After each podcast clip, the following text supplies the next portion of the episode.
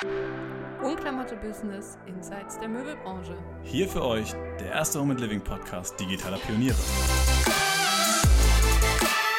So, dann herzlich willkommen, herzlich willkommen zum Wohnklamotte Podcast. Äh, heute zu Gast Daniel Ferst. Äh, freuen wir uns sehr darüber. Daniel konnten wir schon Anfang des Jahres einmal kennenlernen auf unserer Konferenz, weil er dort für Facebook und Instagram auf der Bühne stand. Herzlich willkommen, Daniel. Ja, vielen lieben Dank für die Einladung. Ähm, freut mich auch, da zu sein und ein bisschen was über Facebook und Instagram zu erzählen, so dass jeder das ähm, nutzen kann in der Zukunft. Ähm, wie du schon mich vorgestellt hast, mein Name ist Daniel. Ich bin seit knapp fünf Jahren bei Facebook und Instagram und betreue hier aus dem Berliner Büro alle möglichen Kunden in allen ähm, möglichen Verticals, nennen wir das, also Industrien und hoffe, dass ich euch heute ein paar spannende ähm, Insights liefern kann. Cool. Das glauben wir, dass du auf jeden Fall viele Sachen im Gepäck hast, weil du ja wirklich mittendrin bist in dem Facebook-Kosmos. Hier auf der anderen Seite, vielleicht ganz kurz für unsere Hörer, weil wir das, glaube ich, zum ersten Mal zu dritt machen tatsächlich, da sitzt äh, meine Kollegin Fine rechts neben mir und äh, ich, äh, Max. Und da freuen wir uns auf jeden Fall auf ein Gespräch zu dritt hier. Hallo cool. auch von mir. Ich äh, freue mich auch, dass wir jetzt hier mal zu dritt am Start sind. Und äh, Daniel, wir haben uns ja auch auf der Wohnklamotte-Konferenz kennengelernt. Das äh, war schon mega spannend, was du da für Insights gegeben hast. Ich würde jetzt direkt auch mal ähm, mit meinem ja, der initialen Frage starten. Wir wollen ja ein bisschen über organisches Brandbuilding 2020 sprechen und ob Social Media überhaupt noch möglich ist. Und ja, meine initiale Frage wäre da irgendwie so ein bisschen, wenn Marken 2020 immer noch nicht gemerkt haben, dass sie jetzt auf Social Media sich platzieren müssen, dann ist jetzt allerhöchste Zeit. Und ähm, hast du denn eine optimale Social Media Kanalstrategie für Marken, die jetzt erst starten, sich da richtig zu platzieren? Ja, klar. Also ich glaube, du hast schon den wichtigsten Punkt ähm, angebracht. Heutzutage gehört es, glaube ich, dazu, eine Social Media ähm, Strategie zu haben und auch präsent zu sein auf den Kanälen wie Facebook, Instagram, gegebenenfalls auch WhatsApp. Vielleicht da nochmal das ganz große Bild. Ähm, 2,5 Milliarden Menschen nutzen eines unserer Produkte bei Facebook. Das heißt, nahezu jeder ist auf dieser Plattform. Und das heißt dann auch, dass man als Unternehmen da stattfinden muss ähm, und eben auch mit dieser Community, die es dort gibt, interagieren sollte. Und ich glaube, das ist der entscheidende Punkt. Also wir sind ja oder jedes der Produkte, sei es Facebook oder Instagram, ist ein soziales Netzwerk, was sich ähm, als Fokus gesetzt hat, die Community zu stärken. Und so muss man auch als Unternehmen oder als Brand an das Thema herangehen. Das heißt, man ist Bestandteil einer Community. Vielleicht da ein, ein Fakt dazu. Also auf Instagram folgen 90 Prozent aller Menschen einem Unternehmen. Das gibt es nahezu auf keinem anderen Medium, dass Unternehmen und Brands so involviert sind in der Community.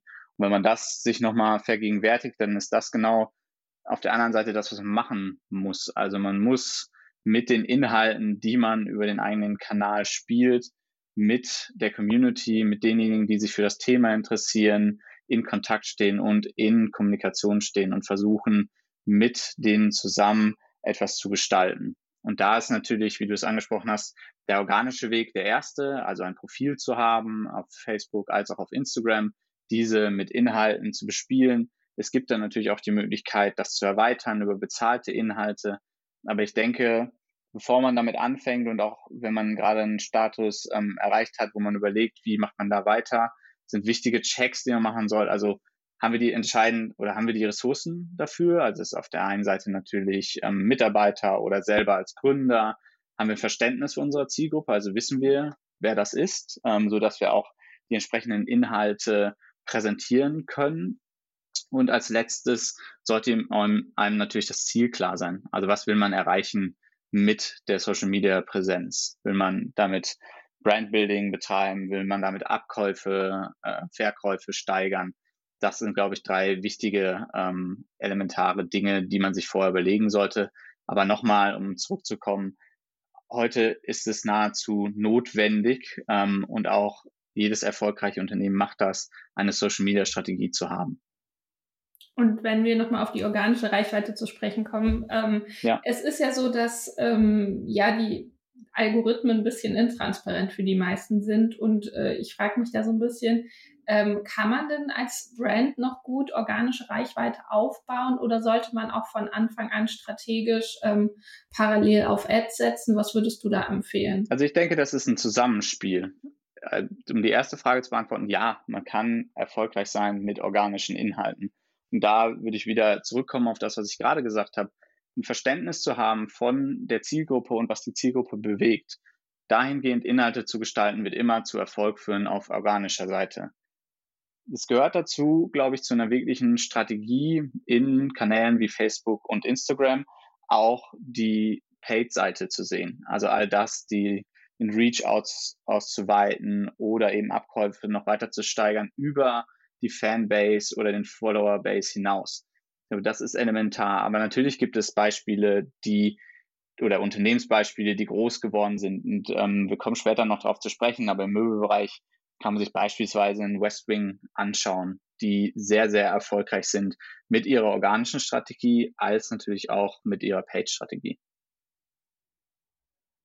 Okay, und ähm, wenn man jetzt so als Marke startet, ich stelle mir das immer unheimlich schwer vor, den Moment zu sagen, okay, ich mache jetzt den ersten Post. Was ist der erste Post? Ähm, gibt es da Content oder Anforderungen an den Content, die irgendwie wichtig sind, um sich überhaupt im ersten Schritt äh, auf einer Plattform zu bewegen. Also das ist ja immer, fängt man da sehr auf einer sehr persönlichen Ebene an. Du sagst ja, es ist ein soziales Netzwerk. Zeigt man von sich da eher Persönlichkeit oder sagt man eher, hallo, wir sind die Brand oder hallo, wir sind die Gründer? Ähm, was würdest du da aus deiner Erfahrung sagen, welche Anforderungen es für den initialen Start eigentlich haben muss, egal ob jetzt Facebook oder Instagram? Ja, ich glaube, die erste Anforderung ist, und das war Bestandteil deiner Beschreibung, ist, dass man sich nicht zu viel Gedanken macht darüber, wie man anfängt. Ähm, das ist jetzt vielleicht eine komische Antwort am Anfang, aber am Ende ähm, überlegt euch kurz, wie ihr, ich mache mal ein Beispiel von Instagram Stories. Also wie schaut ihr euch die an? Das sind ja Medien und ähm, eben Inhalte, die meistens einen Blick so ein bisschen hinter die Kulissen geben und gar nicht so geschönt sind, gar nicht gestellt sind, sondern wirklich sehr authentisch daherkommen. Und das seht ihr bei euren Freunden, das seht ihr sicherlich auch bei anderen Unternehmen oder Brands. Und ich glaube, das ist ein guter Ansatzpunkt, um zu starten und es nicht zu groß zu bedenken. Also Instagram Stories, dafür braucht man auch nicht viel. Ähm, dann nimmt man ein Handy ähm, und filmt, nehmen wir jetzt ein Beispiel wieder aus dem Möbelbereich. Also wir gucken zum Beispiel gerade, und dann nehme ich das Beispiel einfach in, der, in den nächsten Antworten auch wieder, wir gucken hier gerade uns nach einem neuen Sofa um. Und wenn uns da jetzt jemand oder ein Unternehmen zeigt, wie dieses Sofa produziert wird oder was man, welche Qualitätsstandards da angewendet werden, wer der Gründer hinter dem Unternehmen ist, dann ist das natürlich sehr, sehr spannend und diese Authentizität ist natürlich bereichernd für mich als denjenigen, der es vielleicht kaufen will. Und ich glaube, das ist das. Also wirklich anfangen und nicht zu viel drüber nachdenken, sondern mit einer Story anfangen oder einem Foto. Das steigert sich dann nach und nach. Ich glaube, es gibt trotzdem zusätzlich zwei Dinge, die so ein bisschen Makrotrends sind, ähm, insbesondere bei Facebook und Instagram, die man nicht vernachlässigen sollte, wenn man anfängt. Das eine ist, und das habe ich gerade schon mal gesagt, ist die inhaltliche Relevanz, die sich auf die Zielgruppe bezieht. Also schon etwas zu zeigen, was Interesse weckt für diejenigen, die man erreichen will. Ähm, das ist natürlich was, was sollte man ohnehin tun, ähm, aber sollte man sich vielleicht nochmal vergegenwärtigen, bevor man das macht. Und dann als weiteren wichtigen Bestandteil jedes Inhaltes, heutzutage ist alles eigentlich Video. Ähm, erinnert oder schaut, überlegt mal, wenn ihr durch euren Facebook-Feed oder Instagram-Feed geht, nahezu alles ist jetzt schon Video. Das heißt, ich würde gegebenenfalls versuchen, das auch zu machen, also direkt mit Bewegtbild zu starten. Ja, das wäre jetzt auch so ein bisschen noch meine Frage, die sich jetzt äh, aus deiner Erzählung ergibt. Du hast auch das Gefühl, dass es Marken leichter fällt, sich per Video authentisch zu zeigen als äh, per Bild. Ist das richtig? Habe ich dich da richtig verstanden? Ja, ich will das nicht komplett ausschließen, dass es auch Marken gibt, die mit Bildmaterial authentisch sein können. Ähm, also es gibt sicherlich auch. In der Tendenz ist es so, dass man natürlich viel, viel mehr zeigen kann und auch diese Authentizität deutlich stärker nach vorne stellen kann, wenn man Video benutzt. Weil das ist dann weniger geschönt. Ähm, man, wie gesagt, wie ich, am Ende ist das Anfang, ist das Handy, was man ohnehin hat, zu nehmen und anfangen zu filmen. Man muss sich ja auch nicht selber filmen, aber sehr erfolgreiche Unternehmen haben halt auch Person Persönlichkeiten als Gründer oder Gründerin. Und diese zeigen dann auch ihr Enthusiasmus für das Thema. Und das ist natürlich was, was man sehen möchte als jemand, wenn ich jetzt dieses so verkaufen will und weiß, der Gründer, die Gründerin steht da voll dahinter und schaut sich da jeden einzelnen Schritt an, versucht das zu optimieren, dann ist das natürlich ein ganz anderes Gefühl, als wenn es eher in Richtung eine, ja, eines weniger stark involvierten ähm, Marke mit ihren Produkten geht. Ja, finde ich sehr spannend, was du sagst, weil es ja genau in diese Kerbe schlägt, dass wir aktuell im Möbelmarkt auch den Trend sehen, dass man es hinbekommen muss, seine Marke einfach mit Werten aufzuladen und mit einer gewissen emotionalen Stimmung aufzuladen. Und dafür sind natürlich so Story-Formate, genau wie du sie gerade beschreibst, ähm, wo du Gründer zeigst, wo du zeigst, wie etwas ähm, händisch hergestellt wird, was für ein Wert da eigentlich erzeugt wird. Eigentlich ja genau das richtige Format. Ähm, du hast jetzt eine sehr gute Einleitung so auch in den organischen Bereich, in den gesamten Social-Media-Bereich gerade gegeben und äh, wir können eigentlich jetzt so in den, in den zweiten Step übergehen. Wir haben noch ein paar Fragen an dich auch, wie man organisch dann einfach noch erweitern kann, auch in dem Paid-Bereich. Ja. Ähm, Facebook ist ja wirklich ein, ein, gesamter Kosmos jetzt mittlerweile geworden, dadurch, dass es ähm, über Instagram ähm, bis hin zu WhatsApp geht und da gibt es natürlich diverse Werbeformate. Ähm, Fien hat es gerade schon gesagt, die Frage, die viele Möbler eigentlich aktuell haben, ist wirklich auch so, wo fange ich eigentlich an? Ich mache den Werbeanzeigenmanager auf und äh, sehe natürlich, dass ich unfassbar viele Formate habe. Ich glaube, gerade neu dazugekommen sind ja auch nochmal wieder die Möglichkeiten, dass du wirklich auch Stories bewerben kannst, ähm, auch in dem Paid-Bereich. Und was würdest du sagen, wo fängt jemand an, auch im Paid-Bereich, wenn er irgendwie damit starten möchte, dort mehr Reichweite aufzubauen? Ja, guck mal, eigentlich braucht ihr mich nicht. Du hast doch schon alles erklärt. ja, okay, das ist gut, dass du das sagst. ähm, nein, aber klar, gerne. Ähm, lass mich da versuchen, so ein bisschen Struktur reinzubringen, weil ich auch glaube, dass das die vielen Funktionen, die wir anbieten, dann, dass sie ein bisschen strukturiert werden müssen. Eine Absolut. Sorge kann ich ähm, von Anfang an nehmen. Natürlich haben wir mit Facebook, Instagram, Messenger, WhatsApp und anderen Plattformen sehr, sehr viele Plattformen, auf denen man Werbung ausspielen kann. Allerdings machen wir euch das einfach. Also wenn ihr, ihr habt sozusagen One-Stop-Shop, einmal der Ads Manager und dieser Ads Manager, was auch immer ihr da macht und darauf ähm, komme ich dann gleich zu sprechen, also welche Einstellungen ihr da wählt. Wir werden eure, eure Inhalte über alle diese Plattformen ausspielen und die Algorithmen im Hintergrund suchen dann die Personen, die zu eurer Zielsetzung passen. Also ihr müsst da nicht vier verschiedene Plattformen extra bespielen, sondern wir übernehmen das für euch. Also es gibt nur einen Ort, an dem ihr eure Werbung definiert und dann entsprechend suchen wir für euch, für eure Zielsetzung, die Menschen, an denen wir die Werbung ausspielen wollen. Das also erstmal so ein bisschen, ganz so komplex ist es dann doch nicht und wir gehen Schritt für Schritt in die Richtung, das noch viel einfacher für euch zu gestalten. Wenn man sich dann anschaut, was man machen kann, dann ist, glaube ich, wichtig zu verstehen, dass Facebook, Instagram, Messenger und WhatsApp ein Full-Funnel-Kanal ist. Also ihr könnt über unsere Plattform Brand Awareness steigern. Ihr könnt über unsere Plattform den ganzen Discovery Consideration Bereich machen. Ihr könnt über unsere Plattform Performance treiben, also in Richtung wirklich Abverkauf. Ihr könnt den ganzen Messaging Bereich, der explodiert, entsprechend bespielen. Aber auch so Dinge wie Store Traffics, also sehr offline ähm, lastige Ziele werden bei uns abgebildet. Und ich glaube, da muss man dann immer schauen, wo man als Unternehmen steht. Und das ist ein wichtiger Schritt, sich klar zu machen, was ist das Ziel, was man erreichen will. Das hatte ich am Anfang auch schon mal. Das unterscheidet sich organisch und paid in, gar nicht. Man muss wissen, was man erreichen möchte. Und das Gute ist, auch hier machen wir es wieder einfach für euch. Wenn ihr eine Anzeige starten wollt und eine Kampagne starten wollt, fragen wir euch in, in dem allerersten Schritt, bevor ihr irgendwelche Einstellungen macht, was ist euer Ziel? Und daraufhin werden wir die Kampagne aussteuern. Also ich glaube, das als mitzunehmen, wir helfen euch über die Plattformen, die wir anbieten, hinweg, die Inhalte zu verteilen und die richtigen Menschen damit zu erreichen, plus die Zielsetzung, sei es Brandaufbau oder Abverkauf, all das wird im ersten Schritt definiert. Okay, das ist spannend, weil das die Komplexität in der Tat ein bisschen rausnimmt und äh, gerade wenn man mit den Kanälen starten will, ist es natürlich schon so, dass man irgendwo die Vielzahl, die Vielzahl der Möglichkeiten einen vielleicht erschlagen könnte. Aber in dem Fall ist es natürlich cool.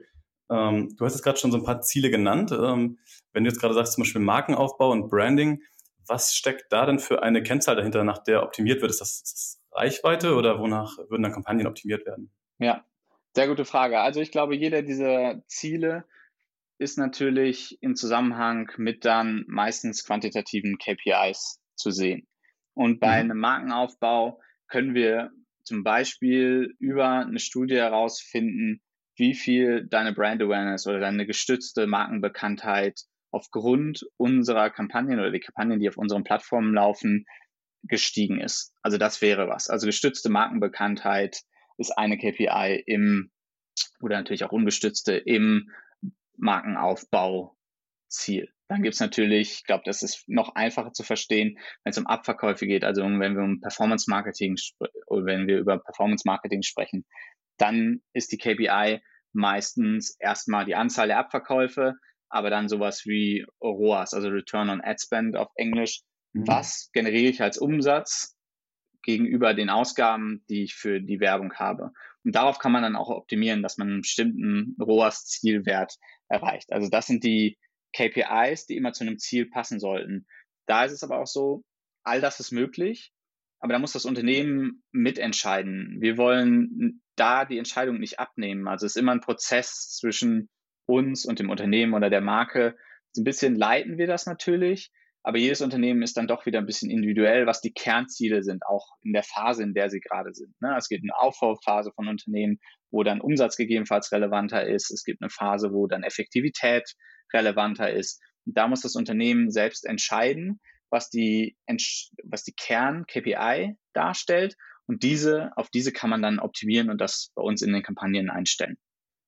Ah, okay, gut. Das äh, genau bringt uns immer so ein Stück weiter noch. Genau, dann hätte ich irgendwie eine, ja, eine Zielgröße, nach der ich optimieren will. Das ist gut. Dann würdet ihr wahrscheinlich genau einen Step weitergehen und äh, sozusagen dann die KPI dort fokussieren. Und dann irgendwann kommt man ja auch in die Richtung der Zielgruppe. Also wen möchte ich da eigentlich targeten? Und da stellen wir uns ganz oft die Frage, wenn äh, auch wir dort ähm, Kampagnen schalten, äh, wo oder wie wir es hinkriegen, die richtige Waage zu halten. So zwischen, wir sind sehr nischig und wir treffen genau die richtige Zielgruppe. Ähm, oder wir machen das natürlich ganz, das Ganze einfach größer und haben natürlich irgendwie Streuverluste. Ähm, gibt es da auch irgendwie ein Vorgehen, wo du sagst, okay, startet erstmal damit und schaut euch das an, was die Zielgruppe angeht? Ja, gibt es auf jeden Fall. Aber bevor ich auf die Frage eingehe, vielleicht nochmal anders dargestellt, was du gerade gesagt hast, was mhm, überhaupt gar nicht, also was meistens nicht gesehen wird, aber was, glaube ich, ein Alleinstellungsmerkmal von Facebook und Instagram ist, man kann eben genau das machen. Also du kannst sehr nischig reingehen, ähm, also eine sehr spezielle Target Group oder Zielgruppe haben. Du kannst aber auch sehr breit reingehen. Also wir sprechen von zweieinhalb Milliarden Menschen auf der Welt, die unsere Services nutzen kaum ein anderes Medium, was das bietet. Also du kannst in beide Richtungen gehen und somit auch beides erreichen. Das heißt, unsere Plattform ist was für ein Adidas, für ein Dr. Oetker, Procter Gamble und ihre Marken, als auch ähm, mein Friseur, der hier zwei Straßen weiter ist. Und das gibt's selten ja. und ähm, genauso muss man mit den Möglichkeiten auf unserer Plattform arbeiten. Auch hier wieder die Zielsetzung. Ähm, wenn du deine Marke aufbauen willst, willst du gegebenenfalls beispielsweise Reach erreichen. Also in einem bestimmten, meinetwegen in Berlin. Du möchtest jeden in Berlin erreichen. Das ist kein Problem. Dann kannst du das einstellen. Dann erreichst du jeden in Berlin. Und kannst auch nochmal eine Einstellung machen auf Alter oder Geschlecht. Das ist kein Problem bei uns. Du kannst aber auch sehr, sehr klein targeten und dann entsprechend nur die Möbelliebhaber oder Designliebhaber, also Menschen, die Hey ähm, und andere Marken, die ja dann im Premium-Segment von Möbeln interessant sind, auch interessant finden und dann erreichst du diese Menschen. Also es ist wirklich ja, alles möglich und ich glaube, das ist das Entscheidende. Du suchst aus, ob du klein oder groß ähm, im Sinnvoll, wie groß ist sozusagen die Zielgruppe, ob die eher kleinere Anzahl von Menschen oder größere Anzahl von Menschen umfasst. Ah, okay, also auch da wieder wirklich bei sich selbst anzufangen und äh, zu überlegen, okay, was ist eigentlich meine Strategie und wen möchte ich eigentlich erreichen? Ähm, und Facebook kann das dann schon handeln. Finde ich gut. Ja, also das ist, ich glaube, wir kommen auf den Punkt zurück. Wir, wir bieten eine Plattform mit sehr, sehr vielen Möglichkeiten. Und es gibt ein, und wir helfen in der Erstellung deiner Kampagne mit, diese Möglichkeiten dann entsprechend der eigenen Zielsetzung so einzustellen. Allerdings muss man sich schon darüber bewusst sein, was man erreichen will. Und ich glaube, das ist unabhängig von Facebook und Instagram eine elementare Funktion von Unternehmen. Man muss schon eine Stoßrichtung kennen, wo man das Unternehmen hintreiben möchte und was dafür die Kennzahlen sind. Und die werden dann einfach nur bei uns umgesetzt und zu dem bestmöglichen Ergebnis, was man sehen kann. Okay, wenn, genau, das ist natürlich auch gut, äh, bestmögliches Ergebnis. Dann habt ihr wahrscheinlich auch Funktionalitäten, wo man ähm, wahrscheinlich verschiedene Kampagnen AB testen kann, oder? Absolut. Also wir haben einen großen Testbereich, ähm, findet ihr auch dann in eurem Ads Manager, da kann man mit AB-Test, ist sozusagen die erste Variante.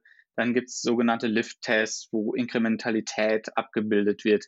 Also auch hier, und das ist was, was wir natürlich fördern und immer wieder beraten, testet bestimmte Strategien gegeneinander. Das ist der normale Ablauf. Man hat eine Hypothese, dass das funktioniert. Die testen gegen was anderes, das Ergebnis angucken und dann in die nächste Iteration gehen. Also immer wieder ist ein konstantes Lernen auf unserer Plattform auch, was funktioniert und was vielleicht weniger gut funktioniert. Und das immer Schritt für Schritt weiterführen. Und das wird auch kein Ende haben. Also wir, dann kommen neue Formate dazu. Jetzt haben wir auf Instagram Reels zum Beispiel gelauncht. Ein weiteres ähm, Feature, das kommt hinzu. Dann muss man da wieder neu anfangen zu testen, wie passt das in meine aktuelle Strategie, was mache ich da, was führt zu Erfolg. Also es wird ein konstanter Iterationsprozess sein und man wird Schritt für Schritt besser werden. Okay, das ist gut, denn ähm, ja, das ist auch unsere Message, wenn wir mal rausgehen und mit äh, Möbelmarken sprechen und auch teilweise Händlern, die gerade starten, dass man wirklich am Anfang so viel testen sollte wie möglich. Ähm, einfach um möglichst schnell auch herauszufinden, was funktioniert und was bei der Zielgruppe ankommt und was nicht. Und gerade wenn man dort auch wirkliche Budgets äh, hintersteckt, die nachher schon, ja, wo man wirklich auch Volumen dahinter generiert, dann ist es unfassbar wichtig, dass ich das Volumen auch richtig, ja, oder die, Zielgruppe auch richtig adressiere. Und da helfen, ich, AB-Tests einfach. Ähm, ich habe gerade noch so bei dem, was du gerade gesagt hast, noch so drei Begrifflichkeiten im Kopf gehabt. Und zwar ähm, reden ja viele immer irgendwie von, von Lookalike Audiences, also davon, dass, äh, oder wie man diese Zielgruppen irgendwie beschreiben kann. Der ja. anderen Seite irgendwie Custom Audiences oder Core Audiences. Kannst du das für uns einmal ganz kurz, vielleicht für diejenigen, die das zum ersten Mal hören, einmal kurz äh, differenzieren oder erklären, wer, wer dahinter steckt? Klar, absolut gerne. Also ich glaube, die drei Begriffe, die man unterscheiden sollte, ist Core Audiences, Custom Audiences und Lookalike Audiences. Das sind auch alles Zielgruppen, wie man sie dann im Ads Manager einstellen kann. Ich gehe mal Schritt für Schritt durch. Core Audiences, was man da einstellt, sind soziodemografische Daten im Endeffekt plus Geografie. Mhm. Also man kann eine Beschränkung auf Alter machen, man kann allerdings auch schon Interessen abbilden, also Sport, ähm, Reisen, solche eher generellen Interessen bis zu nischigeren Interessen. Dann kann man noch die Geografie eingrenzen. Das heißt, es kommt ja manchmal darauf an, wenn man ein Restaurant beispielsweise ist, dass man in Berlin ein Restaurant hat, dass es schwierig ist, oder ich würde nicht Menschen ähm, versuchen zu erreichen, die in München wohnen das ist dann schwierig. Ähm, das wird das nicht erfolgreich werden. Also die Core Audience ist es wirklich Alter, Interessen, Geografie. Custom Audiences dagegen sind Menschen, mit denen ich als Marke schon in Kontakt war. Das kann sein, dass jemand auf meiner Webseite schon war. Das kann sein, dass jemand meinen Newsletter abonniert hat. All diese Daten sind in dieser Audience-Form enthalten, also Custom Audiences, die man dann auch wieder nutzen kann, zum Beispiel für Retargeting. Das ist, glaube ich, so eine der ähm, wichtigsten Anwendungsformen von Custom Audience. Also jemand hat meine Webseite besucht und ich würde ihn gerne noch weiter versuchen zu überzeugen, dass mein Produkt das Richtige für ihn ist. Und dann gibt es die sogenannten Lookalike Audiences, das ist der dritte Teil. Hier ist es so, dass man versuchen will, neue Menschen zu erreichen, die aber denjenigen sehr gleich sind, die schon meine Kunden sind und sehr gute Kunden sind. Ich mache mal ein Beispiel wir verkaufen die oder wir sind die Firma, die die Sofas verkauft und wir haben E-Mail-Adressen oder ähnliches von Menschen, die bereits Sofas bei uns gekauft haben. Dann nehmt ihr diese und bildet daraus eine Lookalike Audience und wir suchen auf unseren Plattformen Facebook, Instagram, Messenger Menschen, die diesen Menschen, die ihr uns gezeigt habt, ähnlich sind. Weil die natürlich eine hohe Wahrscheinlichkeit haben, dass sie auch an solchen Sofas interessiert sind. So ist wieder ein Schritt, den wir übernehmen um dann die richtigen Menschen zu finden. Und man muss sich dann noch weniger Gedanken machen über Core Custom, also die anderen beiden Audiences, sondern wir und unsere Algorithmen übernehmen den Job, die richtigen Menschen zu finden, passend zu deinem Produkt, zu deiner Marke. Okay, das heißt also gerade für Unternehmen, die ja vielleicht noch gar nicht so ganz groß sind und jetzt vielleicht auch auf ihrer Seite noch nicht über riesigen Traffic verfügen, würde die Funktion ja helfen, dann auch wirklich seine Zielgruppe so Step by Step wahrscheinlich zu vergrößern, je nachdem, wie, wie man dann die prozentuale Abweichung in der Lookalike äh, Audience dann definiert, oder? Genau. Also das ist auch nochmal ein wichtiger Punkt. Ich glaube, dann würde ich natürlich mit Core Audiences anfangen. Und sobald man gewisse Daten selber hat, kann man diesen Lookalike Audiences die eigene Ziel oder die eigene Zielgruppe erweitern. Also es gibt einen 1% Lookalike, 2, 3 bis hin zu 10% Lookalike. Und eben, was dahinter steckt, ist, dass man bei 1% erreicht man die, die sehr, sehr, sehr, sehr ähnlich sind zu denen, die man dann vorher ähm, uns gegeben hat. Und bei 10% ist die Ähnlichkeit immer noch sehr hoch, aber nicht ganz so hoch wie bei der 1%. Aber so kann man, wie du das genau erklärt hast, Schritt für Schritt weiter wachsen mit Facebook und Instagram. Okay, cool. Dann ist es wirklich ja noch ein ganz konkreter Handlungsvorschlag und äh, damit, glaube ich, sind wir ganz gut durch den Paid-Bereich durch. Ähm, so als Zusammenfassung vielleicht ganz kurz, finde ich, festzuhalten, genau, es ist wirklich viele oder es gibt viele Möglichkeiten. Ähm, ihr bietet sozusagen ja eigentlich die, die passenden ja, Werbeformate, die passenden Formate, meine Kunden, meine Zielgruppe zu erreichen. Aber ich muss natürlich schon ein bisschen wissen, in welche Richtung ich gehen will. Ähm, ansonsten, ja, sollte man einfach loslegen. Ich glaube, das war auch so einer deiner äh, Zitate aus dem ersten Part. Finde ich gut. Genau. Und vielleicht kann ich da noch anfügen, was natürlich ein wichtiger Bestandteil ist, den wir jetzt noch nicht ähm, so im Detail besprochen haben, ist dann das Creative. Also ist beides, Facebook und Instagram, sind sehr visuelle Plattformen. Das heißt, die, der Inhalt, mit dem man rausgeht, und das schließt dann zu dem organischen Teil wieder an, ist im besten Fall ein Video beispielsweise, ein kurzes Video, was eben schnell erklärt, was mit der Anzeige erreicht werden will. Also auch hier nochmal einen Fokus drauf setzen, neben der Zielsetzung, die man hat und der Optimierung und der Zielgruppe ist das Creative, also das, wo, was wirklich gesehen wird, dann von einem potenziellen Kunden, das Entscheidende in der Kampagne. Wenn ich mir das jetzt so ein bisschen anhöre und an Möbelbranche, äh, also an die Möbelbranche denke und gerade an die ganz klassischen Möbler, die machen ja eigentlich oder platzieren ihre Werbung ganz viel in dem Bereich Rabatte. Das heißt, ähm, wenn man sich jetzt so von großen Möbelhäusern die Anzeigenblättchen im Print anguckt, dann heißt es immer, ja, wir haben jetzt äh, bis zu 70 Prozent auf ähm, unsere gesamte Kollektion. Jetzt frage ich mich, glaubst du, wenn ein klassischer Möbelhändler sich jetzt ähm, auf Social Media bewegt, könnte er solche Formate noch weiter spielen oder fällt das dann komplett raus, weil das einfach diesen Social-Aspekt einfach ähm, so stark ausgrenzt? Hast du da irgendwelche Erfahrungen oder sowas in dem Bereich schon mal gesehen? Ja, also da würde ich sagen, das, was funktioniert, sollte man machen. Und wenn, und das ist das, was ähm, Max vorher gesagt hat, am Anfang testen. Und wenn man mit Pricing arbeitet oder mit Rabatten arbeitet im Printbereich, dann kann man das sicherlich auch bei Facebook probieren und ähm, dann dagegen einen AB-Test machen, wo man eben nicht mit Rabatten oder Streichpreisen arbeitet und dann schauen, wo man bessere Ergebnisse auf das Ziel, was man hat, erreicht. Da ist natürlich mhm. immer wichtig, einen Return on Ad Spend, also ROAS. Wo ist der besser? Ist der in dem Rabattbereich oder mit der Werbung, die eher Rabatt beinhaltet, besser als auf der anderen Seite, wo man weniger mit Rabatten spielt? Ich glaube, das ist dieses Testen, was Max angesprochen hat, was elementar ist. Geht mit der Annahme rein, ich weiß es nicht genau, ich will es aber herausfinden. Und so das zu machen. Und dann, was glaube ich spannend ist, was man sehr gut verbinden kann. Ich mache ein Beispiel von den Formaten, die wir nutzen können.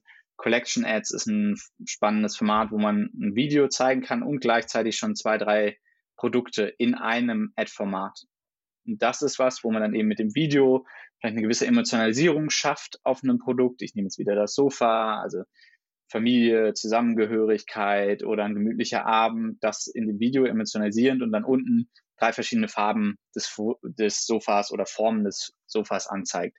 Also sowas als Format zu nehmen, wo man im Endeffekt verbindet man so ein Branding-Teil mit einem Performance-Teil schon. Und das ist etwas, was, mhm. wo wir sehen, wo viele Unternehmen sehr erfolgreich mitarbeiten. Ja, das kann ich mir auch sehr gut vorstellen. Ist mir tatsächlich äh, selber noch nicht ausgestrahlt worden, aber werde ich mal die Augen nach offen halten. Ähm, gibt es denn typische Anfängerfehler, die äh, von Unternehmen häufig gemacht werden, wenn sie äh, sich auf Social Media bewegen? Fällt dir da spontan was ein und vielleicht auch, wie man die umgehen kann? Ja, ich glaube, der größte Anfängerfehler, ähm, wenn man das so nennen darf, ähm, ist, dass man das nicht macht. Also nicht auf den Kanälen unterwegs ist und versucht, mit eben denjenigen, die einem folgen, die die Fans sind, in an Interaktion zu treten. Also das ist der, der elementare Schritt, den man machen muss. Also anzufangen, aktiv in unseren Kanälen bei Facebook und Instagram zu sein und da zu lernen und eine Offenheit haben zu lernen. Das alles andere folgt danach. Es geht darum, anzufangen und loszulegen und sich dieser Öffnung und diesem Teil Authentizität zu erweitern, dass man das wirklich verinnerlicht und auch dann in den einzelnen Posts ähm, oder auch in den einzelnen Werbeformaten umsetzt von vielen Brands wird ja immer unterschätzt, was es eigentlich für ein Aufwand ist, sich auf Social Media wirklich ähm, gut zu bewegen. Also wir kennen es ja selber mit Instagram, das ist nicht damit getan, einen Post oder ein Video in die Welt rauszuschicken und das dann für sich stehen zu lassen, sondern da muss ja auch eine ganze Menge Community Management dahinter gelegt werden und äh, man muss den, den User auch wieder abholen und mit ihm kommunizieren. Ähm, kennst du Tools, die irgendwie eine hilfreiche Arbeitserleichterung da irgendwie darstellen, womit man seinen Content gut streuen kann oder den Content planen kann? Habt ihr da selber von euch irgendwelche Tools, um ähm, ja, dem User das zu erleichtern, also beziehungsweise der, der Marke das zu erleichtern? Ja, Absolut. Also ich glaube, es gibt zwei entscheidende Tools, die jeder nutzen sollte. natürlich kann man das noch erweitern ähm, über Third-Party-Software, je nach Größe die ein Unternehmen hat. Aber ich glaube, das Creator Studio ist ein elementarer Teil eines oder für jedes Unternehmen, was auf unseren Kanälen Facebook, Instagram aktiv ist. Im Creator Studio könnt ihr eure Posts verwalten, habt die ganzen Reportings, wie funktioniert ein Post, ihr könnt Facebook und Instagram-Konten gemeinsam bearbeiten. Also all das findet im Creator Studio statt. Das ist sehr im organischen Bereich ähm, also sozusagen der One-Stop-Shop, mhm. den man nutzen sollte. Für den Paid-Bereich, als auch so ein bisschen organischen Bereich, ist natürlich der Business Manager entscheidend. Ähm, also im Business Manager siehst du dann alle deine Werbekonten, ähm, deine Anzeigen, womit ist das verbunden, was sind die Zahlungsmethoden, kannst du unterschiedliche Rollen verteilen, wenn das Team jetzt ein bisschen größer ist, wer was machen darf. Und diese beiden, also Creator Studio und Business Manager, sind zwei wichtige Tools, die wir jedem empfehlen zu nutzen, der auf unseren Plattformen aktiv sein will. Und sag mal, wir haben jetzt viel über Fehler gesprochen, über Hürden und sowas. Ähm, fallen dir denn spontan ein paar Beispiele ein über Marken, die im Möbelmarkt sich schon richtig gut auf den Social-Kanälen platziert haben? Westwing hast du schon initial erwähnt. Ich glaube, die äh, bringen wir immer wieder, weil die ein gutes Beispiel sind. Kannst du da noch mal ein bisschen mehr zu sagen, wie du das ja. quasi aus der professionellen Sicht siehst? Ja, also ich glaube, lass uns kurz bei Westwing bleiben, weil es einfach ähm, so ein erfolgreiches Unternehmen und Marke ist, die sehr viel von unseren Tools auf der einen Seite nutzen, aber sie auch immer sehr, immer wieder sehr positiv von Anfang an in ihre Strategie mit einbinden. Jetzt, wir nehmen mal Reels. Reels ist komplett neu, drei oder vier Wochen alt, ähm, Stand heute, seit es Reels gibt am Tag eins, als es Reels gab, hat Westwing den erst, seinen ersten Reel gemacht. Heute hat Westwing über 25 Millionen Aufrufe und hat pro Video oder pro Reel, den sie gemacht haben, knapp 400.000 Aufrufe. Ich glaube, die Zahlen sprechen auf der einen Seite für sich. Was aber dazu gehört, ist genau das. Also wenn was Neues kommt, ist ausprobieren. Das habe ich in den vorherigen Antworten ja auch gesagt. Es wird jetzt nicht gewartet und geguckt, was machen irgendwie 20 andere Wettbewerber, sondern es wird sich, Westwing traut sich, es direkt umzusetzen, zu testen, zu schauen, was funktioniert. Das nur in dem Reels-Bereich. Aber natürlich auch in allen anderen Formaten auf Instagram, sowas wie ähm, IGTV oder Shopping, Shopping als elementare Funktion von Instagram, also das Vertaggen von Bildern mit den Produktinformationen. Das ist all das, was Face, oh, sorry, was Westwing immer wieder direkt umsetzt und dann nach und nach lernen. Also auch da ist es so, und das Gute ist, bin da mit Westwing relativ nah im Austausch, dass sie immer wieder natürlich eine Iteration machen und nie meinen, fertig zu sein und jetzt sozusagen abzuschließen und das ist es, sondern diese Offenheit zu haben, zu sagen, nächsten Schritt zu gehen und nochmal was auszuprobieren. Und wenn ihr euch den Westwing-Account anschaut, dann seht ihr, dass genau diese Authentizität, den Blick, die, der Blick hinter die Kulissen ein wichtiger, wichtiger Bestandteil ist derer Social Media Strategie. Okay, Westwing haben wir auch ähm, ja, guten Kontakt zu Westwing, weil wir sie wirklich sehr repräsentativ finden für das, wie man rangehen sollte an diese ja, an diese große Aufgabe eigentlich Reichweite aufzubauen, weil sie ja wirklich Test and Learn äh, so verinnerlicht haben in ihrer gesamten Struktur, ähm, dass man sich das wirklich sehr gut als Beispiel angucken kann. Wir haben jetzt eigentlich ganz viele Fragen auch zum aktuellen Ist-Stand gestellt und zu dem, wie man starten sollte und was es für Funktionalitäten gibt. Jetzt kommen wir so langsam ähm, in Richtung Ende des Podcasts und da habe ich noch die Frage, du hast ja den Einblick in das, was ihr aktuell plant und so weiter. Natürlich verratet ihr da wahrscheinlich noch nicht so viel, aber ein paar Dinge habt ihr ja schon immer wieder announced, wie zum Beispiel, dass ihr nach vorne in Instagram Shopping noch weiter in den Fokus stellen wollt. Und äh, ich glaube, in Amerika gibt es da auch schon, ähm, seid ihr da schon ein bisschen weiter draußen, was die Funktionalität auf der Plattform selbst angeht. Ähm, kannst du nochmal so zusammenfassen, wenn du uns einen Ausblick geben kannst, kann ich dir da was entlocken? Wohin geht die Reise? Also Instagram Shopping, äh, wie weit äh, sind wir in Deutschland schon und was kommt da alles noch? Auf was können wir uns da noch freuen? Ja, klar, gerne. Ähm, also ich glaube, wenn man, ich versuche mal auf zwei große Themen zu beschränken. Es kommt natürlich sehr, sehr viel ähm, und es kommen wirklich spannende Sachen.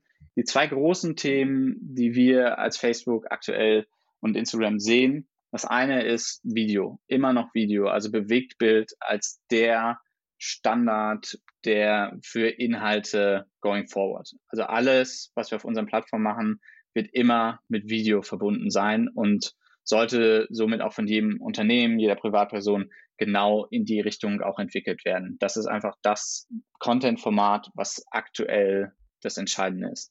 Wenn wir über ein paar Jahre mehr reden, dann sind natürlich Sachen wie AR, VR wieder interessant, aber für die nächsten Jahre ist sicherlich Video. Das als erstes wichtige, okay. wichtiger Schritt in die Zukunft.